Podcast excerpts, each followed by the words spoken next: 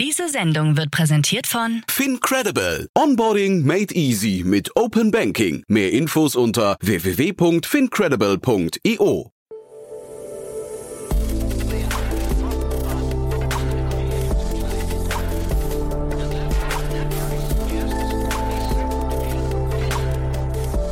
Startup Insider Daily. Herzlich willkommen zu Startup Insider Daily. Mein Name ist Jan Thomas und heute geht es um das Thema Entscheidungsfindung. Und zwar nicht im persönlichen Kontext, sondern eher für Banken und Versicherungen. Ich spreche mit Mike Taro Wehmeier, dem Co-Gründer und CEO von Tactile.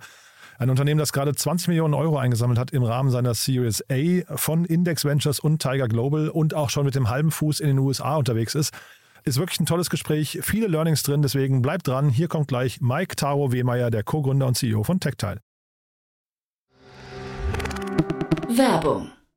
Hi, hier ist Nina, Content Managerin bei Startup Insider. Suchst du deine nächste große berufliche Herausforderung? Dann melde dich bei uns. Wir suchen aktiv nach neuen Teammitgliedern, die Startup Insider zum führenden Informationsmedium der deutschsprachigen Startup-Szene machen wollen. Aktuell suchen wir Sales Manager, Customer Success Manager, Finanzmanager sowie Werkstudenten in den Bereichen Sales, Product und Content. Aber auch wenn keine passende Stelle dabei ist, melde dich trotzdem bei uns. Wir suchen immer nach leidenschaftlichen Menschen, die mit Startup Insider Großes bewegen wollen. Also, um mehr zu erfahren und dich zu bewerben, geh jetzt ganz einfach auf startupinsider.de/slash insider.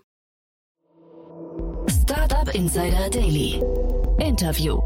Sehr schön, ja, ich freue mich. Mike Taro Wehmeier ist hier, Co-Founder und CEO von Tactile. Hallo Mike. Hallo Jan, vielen, vielen Dank für die Einladung. Ja, freue mich, dass wir sprechen. Ich habe neulich mit Niklas Raberg ja schon über euch gesprochen. Der war ganz angetan und habe auch ein, zwei Fragen von ihm mitgebracht. Aber erzähl doch du erstmal, was ihr macht für die Leute, die vielleicht die, die Folge neulich nicht gehört haben. Gerne, ja. Ich habe die Folge übrigens auch gehört. Äh, äh, er war angetan, aber ja. auch äh, ein wenig traurig darüber, dass wir nicht eher gesprochen haben. Also ich glaube, da waren beide Gefühle mit dabei.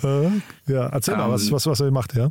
Super. Also bei äh, Tector bauen wir äh, was wir eine Entscheidungsplattform, Englisch Decisioning-Plattform nennen. Das heißt, wir wollen Unternehmen dabei unterstützen, äh, automatisierte und sehr komplexe Entscheidungen bei uns auf der Plattform zu designen, zu evaluieren, zu iterieren und dann auch wirklich äh, live auszuspielen. Ähm, klingt vielleicht im ersten Moment äh, komplex, ähm, um da vielleicht ein bisschen konkreter reinzugehen. Ähm, äh, Unternehmen ist breit gesprochen. Wir konzentrieren uns jetzt vorrangig auf Banken und Versicherungen, also alles Finanzinstitutionen und ähm, typische Use Cases, wenn ich sage komplexe Entscheidungen, sind halt die Entscheidungen, die sozusagen im Herzen einer Bank und Versicherung liegen. Das heißt Risikoentscheidungen, Preisentscheidungen, Underwriting-Entscheidungen. Ähm, das heißt, man möchte eine neue Kreditkarte haben oder einen neuen, äh, einen neuen Loan und dann sind wir sozusagen die Infrastruktur im Hintergrund, die diese Entscheidungen für die Bank und Versicherung trifft. Mhm. Jetzt gibt es ja Menschen, äh, und wahrscheinlich trifft das dann auf äh, Systeme auch zu, aber Menschen sind ja in der Regel ein bisschen entscheidungsscheu. Ne? Wie, wie, wie kommt ihr in diesen ganzen Bereich rein und wie bringt ihr, bringt ja so eine Objektivierung mit rein, ne? So ist es, so ist es. Also der Hintergrund der ganzen Geschichte war, dass ähm, äh, Max, mein äh, Mitgründer und ich ähm, sind so durch unser Studium, das war so sehr statistiknah, äh, sind wir dann reingerutscht ähm, so auf äh, eher Beratungsbasis ähm, Unternehmensentscheidungen, also Risikoentscheidungen wirklich zu bauen und zu modellieren, ähm, weil das halt dann immer noch sehr, ja, das ist halt was äh, Statistiker machen, die fühlen sich wohl mit den Datenmengen und ähm, dann wurden wir mehrmals reingerufen, haben dann gesehen, boah, da geht ja wirklich viel mehr als das, was die Banken und Versicherungen noch machen, vor allen Dingen mit neuen Methodiken wie Machine Learning Modellen. Das heißt jetzt nicht nur äh, normale statistische Modelle zu benutzen, sondern wirklich nicht lineare Modelle, Machine Learning Modelle.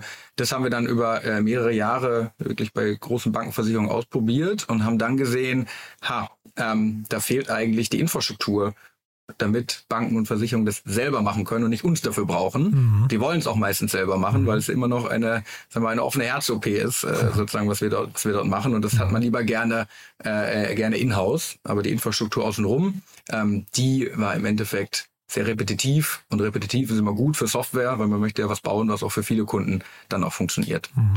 Und die Analogie offene Herz-OP bedeutet ja eigentlich, ähm, das wäre quasi das Herzstück einer Bank eigentlich. Ne? Wir reden ja hier schon über so Kreditentscheidungen ähm, oder generell äh, Risikoentscheidungen. Das ist ja schon so mit das Essentiellste. Wenn man da mal ein paar Mal daneben liegt, dann ähm, könnte es auch problematisch werden. Ne? 100 Prozent. Und deswegen ähm, um da nochmal zurückzukommen, was machen wir eigentlich? Und das ist immer schwierig, glaube ich, so in dem ersten, der ersten Minute Pitch äh, das auseinanderzuhalten. Wir sind nicht diejenigen, die die Risikoentscheidung für die Bank treffen, sondern unsere Software erlaubt es den Banken und Versicherungen, ihre eigenen Entscheidungsflüsse zu designen und in Produktion zu tun. Das heißt, mhm. wir sagen nicht, äh, die Schufa-Score von so und so viel äh, sollte dafür sorgen, dass äh, ihr bei der DKB keine Kreditkarte rausgeben dürft, sondern wir sagen, ähm, ihr wart an sich vorher blockiert als äh, Risikoteam mhm. und mit Tactile auf Tactile ähm, könnt ihr nun selber ähm, iterieren, ohne jetzt äh, die IT, äh, das äh, immer wieder die IT anzurufen und die haben nur alle sechs Monate Zeit und dann ändern sich die Zinssätze und dann möchte ich die Schufa-Score ändern, aber kann es eigentlich nicht ändern. Mhm. Und da sagen wir, nee,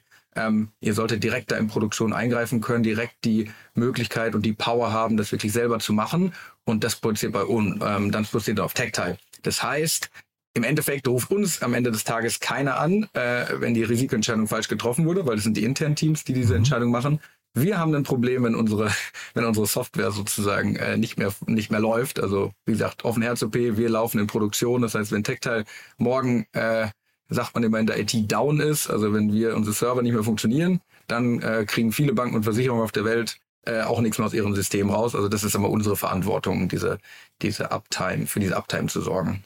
War das eine lange Entscheidung oder Diskussion bei euch, ähm, nicht selbst eine Bank zu gründen? Da ist sicherlich ähm, äh, in den nächsten Jahren wird dann noch äh, sicherlich auch was zu kommen. Aha, ähm, okay. Aber du, du, du, kannst auch ein ähm, Announcement machen, ich, wenn du möchtest. Ja. Da halte ich, da halte ich mich noch für heute ja. bedeckt. Also ich, ich glaube, so Software, Software zu bauen ist wirklich äh, extrem schön, hochprofitabel. Wir haben eine extrem hohe Marge auf der Software, die wir verkaufen und vor allen Dingen wir sind nicht reguliert. Mhm. Ähm, und das sieht man natürlich bei vielen anderen äh, Fintechs auf der Welt, bis da mal eine Banklizenz da ist. Na klar, man kann das heutzutage Banking as a Service, mit der Solaris Bank oder in der Versicherung als MGA. Also man hat da schon Möglichkeiten, als Fintech oder Insurtech schneller zu starten. Aber das Schöne ist, wir sind fast so ein bisschen wie äh, ja, ein Excel und ein Excel ist jetzt in dem Sinne, äh, was bei der Deutschen Bank läuft, auch nicht direkt äh, als, als, als äh, Fintech reguliert. Mhm. Und wir probieren stark auf der Software-Ebene zu bleiben, um halt nicht in diese regulierungsarmen reinzulaufen. Vor allen Dingen, weil wir weltweit verkaufen. Also wir haben viele, viele Kunden äh, in den USA, wir haben Kunden in Mexiko, in, äh, in Nigeria, in Kenia, in Indien. Und äh, wenn man da äh, sozusagen jetzt anfängt, äh, sich zu sehr als, als, als Bank zu verkaufen, dann wird schnell schwierig, da global zu, zu expandieren. Und das ist, das ist sozusagen der Anspruch und das Ziel bei Tactile, das zu machen weiterhin. Hm. Ja, du sprichst die Regulierung an, hast aber eben im Nebensatz ja auch gesagt, ihr habt eine schöne Marge. Das ist ja, also der ganze Banking- und Financing-Bereich läuft ja Gefahr, immer mehr zur Commodity zu werden. Ne? Das heißt, da gehen die Margen eigentlich immer, immer, sind immer rückläufiger. Das ist wahrscheinlich gar nicht das attraktivere Modell im Vergleich zu eurem, oder? Ja, ähm, ich, das ist, das ist ein super, super guter Punkt und ich glaube, das muss man auch äh, fast über den Zeitverlauf gerade betrachten. Also wenn man, wenn wir jetzt uns, und da hast du in deinem vergangenen Podcast auch viel drüber geredet, also was wurde, äh, was wurde belohnt in den letzten zwei Jahren? Das wurde belohnt, äh, dass schnell gewachsen wurde. Also das Geld war billig, das Geld war fast umsonst mhm. und die ähm, Fintechs haben ja eine riesige äh, Welle von äh, Venture Capital Geld bekommen und wurden dadurch belohnt, indem sie halt viele Kunden schnell reinbekommen haben. Die Profitabilität war gar nicht so wichtig. Jetzt äh, steigen die Zinsen stark, Geld ist nicht mehr umsonst. Das heißt, wo jetzt gerade die meisten Fintechs drauf gemessen werden, ist wirklich Geld zu verdienen, mhm. nicht nur noch zu wachsen. Mhm. Also da, eigentlich das, was Banken und Versicherungen schon immer machen mhm. sollten, also Profi, profitable, ähm, profitable Institutionen zu werden.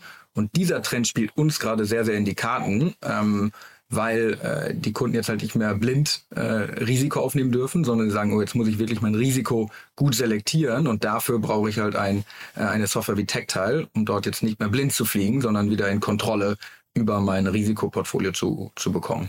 Seid ihr eigentlich auch so ein Unternehmen, das dann so, also dieser ganze Buy Now Pay Later Trend ist ja gerade irgendwie äh, so, so gehypt, ähm, also auch, oder App vielleicht auch schon wieder ab, ne? Ich weiß gar nicht Super genau. Trend. Ja, nee. ja, ja, aber, aber ist es so, dass, dass ihr eigentlich das auch so als Feature ermöglicht? Das müsste ja eigentlich so auf Basis eurer Daten relativ leicht gehen, ne? Ja, 100 Prozent. Ähm, also wir sind da ganz agnostisch, äh, solange es darum geht, vorherzusagen, äh, wer in Zukunft ähm, eine Versicherung ein, äh, einen Schaden hat oder äh, wer in Zukunft als sein Buy Now Pay Later äh, Kredit zurückzahlt oder nicht. Das ist, da sind wir sehr, sehr agnostisch zu. Ähm, von daher Buy Now Pay Later, viele Pay Later Kunden, nicht nur im, im Konsumentenbereich, so, also Konsumentenbereich Klarna kennt man natürlich als große Firma, sondern mhm. äh, mittlerweile kommt noch sehr viel im B2B hoch. Also mhm. wie kann ich jetzt sozusagen äh, KMUs, also kleinen Unternehmen einfacher, äh, schnell ähm, sozusagen eine Working Capital Finanzierung geben, äh, um irgendwie ihre Materialien vor Weihnachten zu kaufen. Denn statt dass sie dort zur Sparkasse rennen und irgendwie sechs Monate probieren, ähm, dort äh, einen Kredit zu bekommen, gibt es mittlerweile sehr, sehr viele Buy Now Pay Later B2B-Anbieter, die schnell diese Unternehmen versorgen. Und viele von denen laufen mittlerweile auch auf unserer, auf unserer Software. Von daher, wir mhm. springen da gerade voll auf den Trend äh, drauf. Mhm. Das heißt, überall da, wo im Prinzip vorfinanziert wird in irgendeiner Form, kommt ihr ins Spiel. Das bedeutet auch wahrscheinlich diese ganzen Revenue-Based Financing-Modelle, Venture Debt und sowas sind eigentlich auch ein Thema für euch, ne? 100 Prozent, ja? definitiv. Also Revenue-Based Finance auch, ähm, auch ein großes Thema. Ich glaube, man, ähm, wir als, äh, wir sagen immer hochautomatisiert, ähm, äh, hochkomplexe Entscheidungen, da, da fühlen wir uns sehr wohl. Ähm, beim Revenue-Based Finance Modell, da wird es manchmal dann auch sehr manuell, weil wenn ich jetzt jemandem äh, einen, einen Kredit von 20.000 Euro geben möchte, dann möchte ich das irgendwie schnell verarbeiten, dunkel mhm. verarbeiten. Wenn ich jetzt jemandem anderthalb Millionen Euro geben will, dann funktioniert das oft schon nur noch, wenn dort, und du hast am Anfang selber gesagt, also oft muss da doch schon noch ein Mensch drauf gucken, weil mhm. das ist so eine große Entscheidung mhm. äh, für auch ein Review-Based Finance Unternehmen. Ähm, deswegen ist dann oft ein, ein Mix aus, aus Tactile und dann vielleicht einem manuellen äh, Review von einem Menschen, der dann sagt, ich schaue da lieber nochmal drauf, mhm. ob ich wirklich so einen großen Kredit jetzt vergeben will. Das heißt, ja, umso kleinteiliger, umso schneller geht's, umso großteiliger, umso mehr Risiko, umso mehr guckt noch ein Mensch drauf, was auch, was auch komplett richtig so ist. Und das Feedback aus dem Markt, wenn der Mensch drauf guckt, wie oft ist der andere Meinung als euer System? ähm, das ist eine sehr gute Frage. Ähm, wir probieren dann natürlich möglichst äh, äh, zu konvergieren in unseren Meinungen, aber wir als, äh, als Unternehmen lernen natürlich auch, auch noch. Und meistens ist es vor allen Dingen eine, äh, die Differenz kommt eigentlich dadurch, dass der Mensch andere Datenpunkte hat als, äh, als die Maschine. Mhm. Ähm, als Beispiel, ähm, der Mensch fängt dann auch an zu googeln und sagt, hey, was, was finde ich denn da für Rezessionen bei Google über das Restaurant? Hm, passt vielleicht gar nicht zu der Bilanz, die mir geschickt wurde. Mhm. Und sowas ist extrem schwierig zu automatisieren, je mhm. nachdem, was für so ein äh, menschliches, sagen wir mal, so Gut-Feeling, äh, Bauchgefühl ähm, da wirklich noch eingeholt wird. Mhm. Was sind denn jetzt so die Grenzen? Weil also es klingt jetzt gerade so, als könnt ihr relativ viel, ne? Und es ist natürlich auch klar, die Daten, die ihr scheinbar habt, äh, sind ja die Basis von sehr, sehr vielen Entscheidungstypen. Ähm, wo sind die Grenzen von eurem Modell? Das werden wir jetzt weiter sehen. Also wir probieren äh, uns jetzt äh, von Use Case äh, zu Use Case nach vorne zu kämpfen natürlich, ähm, um zu sehen, wie weit äh, können wir in Zukunft unsere Software auch wirklich äh, in verschiedenen Industrien anwenden. Mhm. Gerade, wie anfangs gesagt, Banken und Versicherungen funktioniert extrem gut, ist auch ein riesiger Markt. Also ich bin davon überzeugt, ähm, wir können dort das nächste ähm, Datadog oder Celonis bauen, ohne in viele andere Industrien zu gehen. Aber das ist noch nicht validiert von uns. Vielleicht lohnt es sich auch dann irgendwann in die Logistikbranche zu gehen, in die mhm. Pharmabranche, in die E-Commerce-Branche. Noch ist das, äh, noch ist das gerade nicht validiert, weil äh, als junges Unternehmen, man kann nur so viel machen, wie man am, am, Tag, am Tag hinbekommt. Und deswegen probieren wir uns gerade erstmal voll auf Bankenversicherung zu konzentrieren, bis wir merken, ähm, der Markt reicht nicht mehr aus. Mhm. Datadog, Celonis, du hast jetzt zwei schöne Namen ins Rennen geschickt. Also zu, hast du die Latte schon mal sehr hoch gehängt, wahrscheinlich auch äh, in Richtung der Investoren. Wir sprechen ja von dem Hintergrund von der Finanzierungsrunde. Ähm, was war so der, der, sagen wir, der adressierbare Markt, den ihr da genannt habt? Ähm, Gibt es ja wahrscheinlich noch einen Pitch, Pitch Deck, diese äh, TAM-Folie, ne?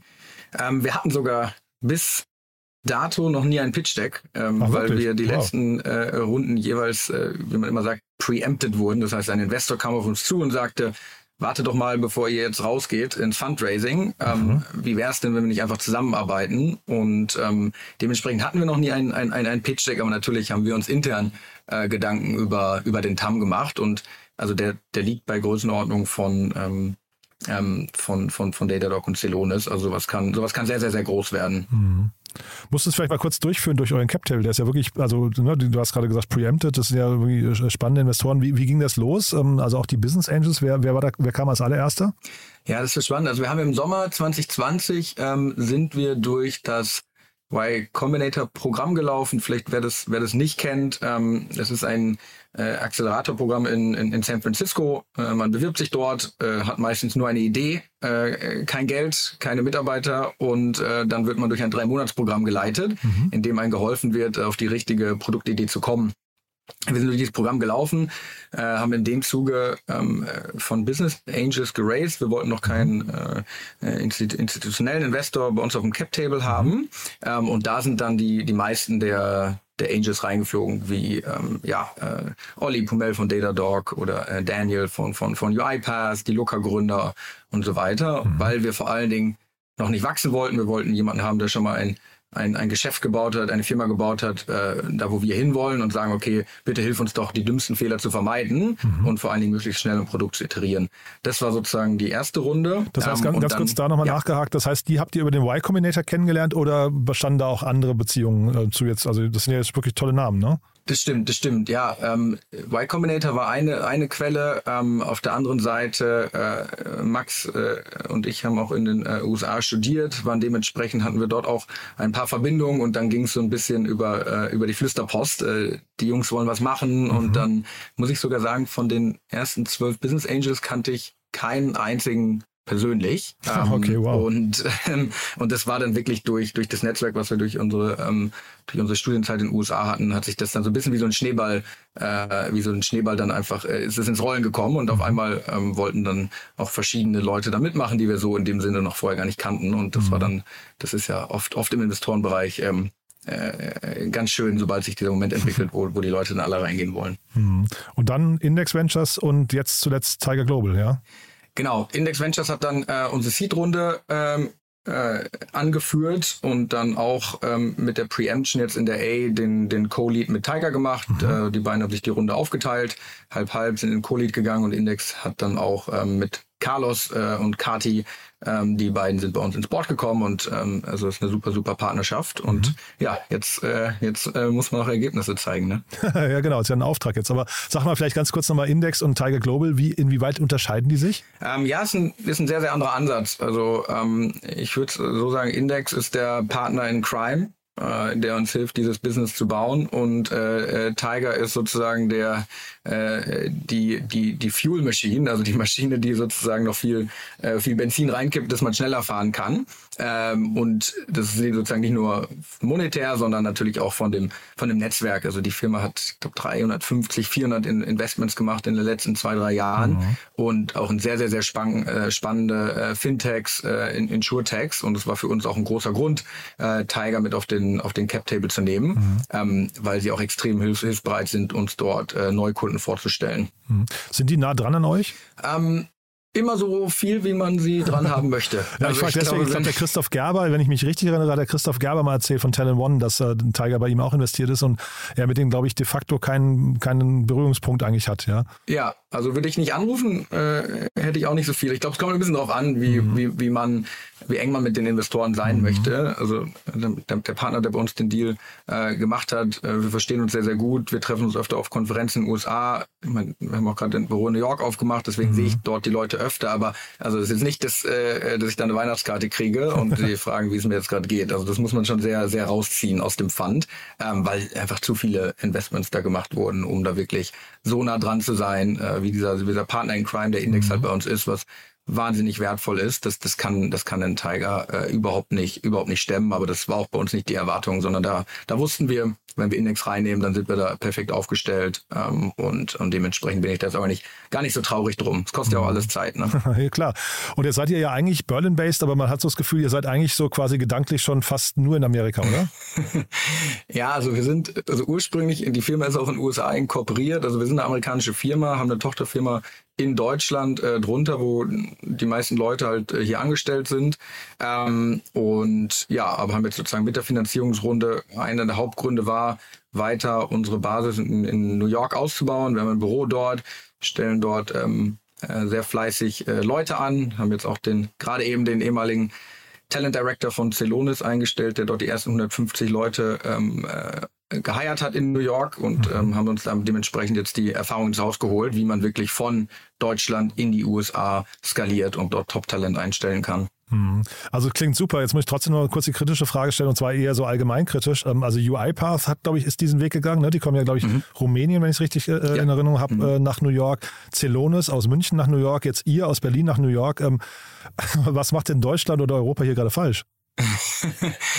also ich denke, Europa macht da sehr, sehr viel richtig, weil man muss ja sozusagen auch sagen, also äh, Made in Germany ein wenig. Was wir gebaut haben, wird auf der ganzen Welt angenommen. Und die Leute meckern immer sehr stark über äh, DSGVO und das ist alles so streng reguliert in Deutschland. Aber man muss auf der anderen Seite sagen, das, was wir gebaut haben, ist sozusagen strikter und besser als sozusagen, was der Regulator oder was andere Länder von uns erwartet hätten in anderen Ländern. Und für uns ist es jetzt sehr einfach, nach Indien zu gehen, in die USA zu gehen und dort mit unserer, mit unserer Software wirklich zu landen. Also mhm. dementsprechend, das ist schon ein großer Vorteil. Also mit äh, den Regularien, die es jetzt in den USA gibt, danach den, den europäischen Markt aufzurollen, ist viel, viel schwieriger als, als andersrum. Ich glaube, das ist eine Sache, die, die extrem hilfreich ist. Zum Zweiten ähm, muss man natürlich auch sagen, ähm, dass äh, wir sozusagen unsere Kostbasis in Europa haben und ähm, die Kostbasis ist natürlich niedriger, als wenn ich jetzt äh, sozusagen alle Leute schon in New York hätte. Das heißt, unsere mhm. amerikanischen Wettbewerber ähm, haben halt äh, dementsprechend weniger Leute für den, äh, für den gleichen äh,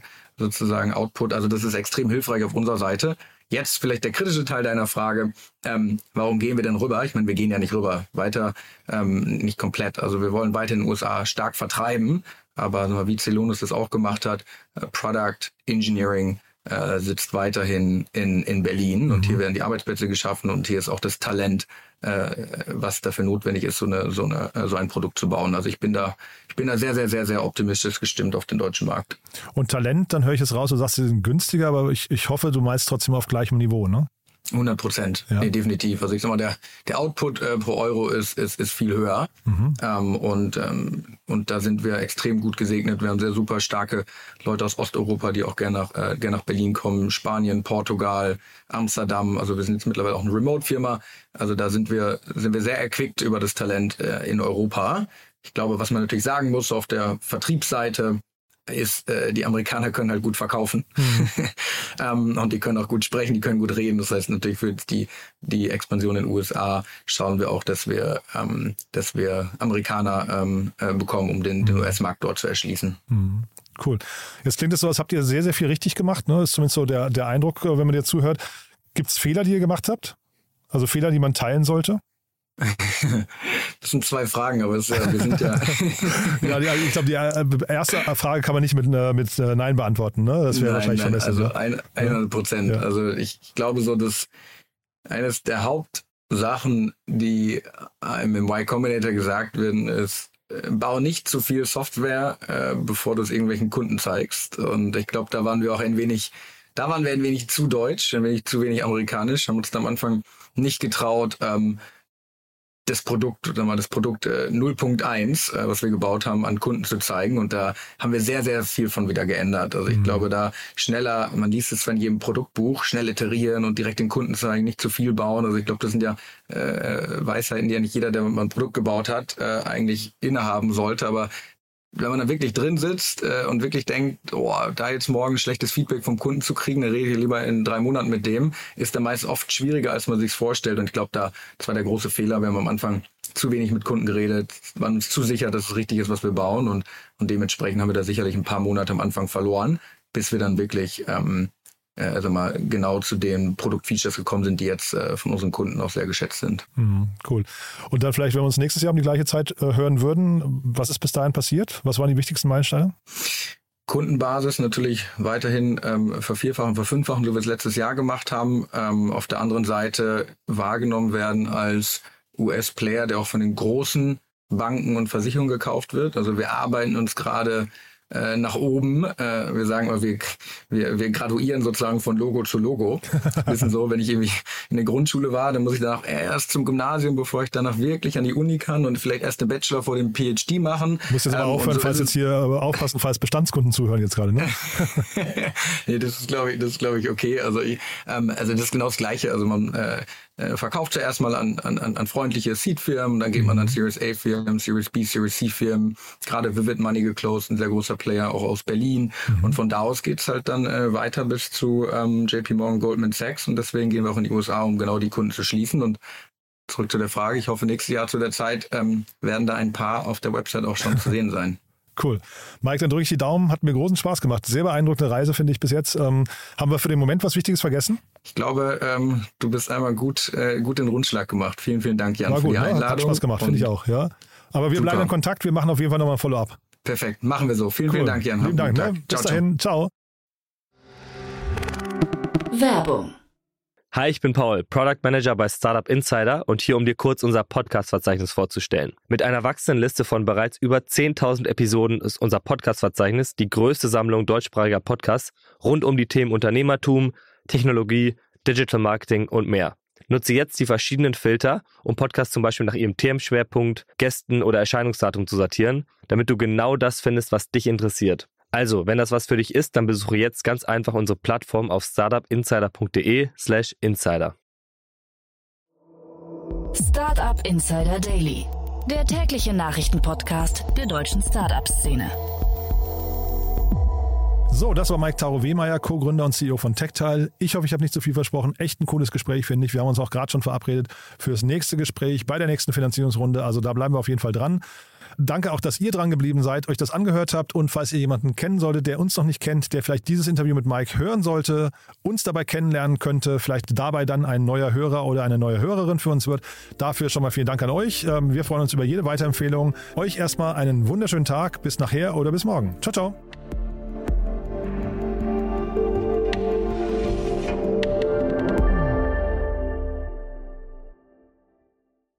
Diese Sendung wurde präsentiert von Fincredible. Onboarding made easy mit Open Banking. Mehr Infos unter www.fincredible.io.